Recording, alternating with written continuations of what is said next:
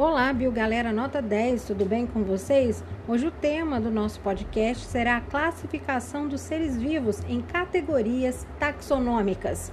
As categorias taxonômicas ou taxons integram um sistema hierárquico de classificação dos seres vivos que foi proposto pelo naturalista sueco Linneu. Esse é um sistema de ordenação em que os seres vivos são agrupados numa série ascendente. Da espécie ao reino, aumenta o número de organismos agrupados em cada nível taxonômico, mas o grau de parentesco entre eles vai diminuindo. As principais categorias são, em regra geral, sete: espécie, gênero, família, ordem, classe, filo e reino. Ou, se a gente for falar em forma da maior categoria para menor, seria reino, filo, classe, ordem, família, gênero e espécie. Sendo que existe aí um macete muito utilizado na biologia para tentar guardar essa sequência das sete categorias taxonômicas: reino, filo, classe, ordem, família, gênero e espécie. A gente grava com a palavra reficofage. Então, refi COFAGE são as iniciais, então, das sete categorias obrigatórias, sete categorias taxonômicas obrigatórias: reino, filo, classe, ordem, família, gênero e espécie.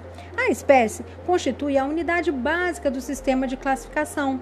Trata-se do único grupo taxonômico natural, uma vez que os organismos da mesma espécie se encontram isolados reprodutivamente dos indivíduos de espécies diferentes. Os restantes táxons são agrupados de forma artificial, que foram até criados pelo homem. As espécies semelhantes são agrupadas em gêneros. Estes agrupam-se em famílias.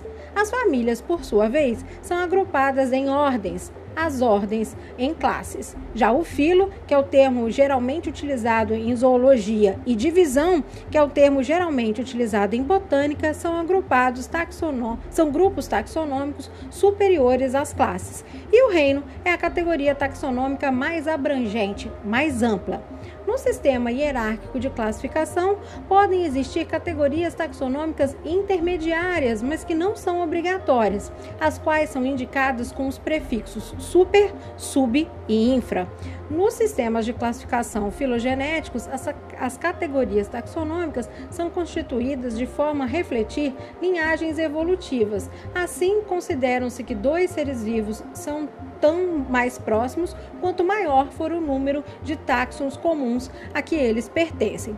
Porém, em 1977, Carl Hughes propôs um modelo baseado em aspectos evolutivos a partir das sequências do RNA ribossômico. A partir desses estudos, ficou claro que os eucariontes apresentam muitas relações entre si e que os procariontes poderiam ser organizados em dois grandes grupos.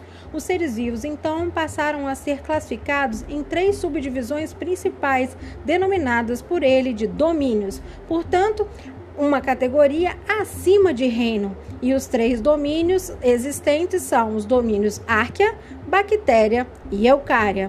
Esse foi o nosso podcast de hoje falando sobre as categorias taxonômicas. Um beijo e até a próxima!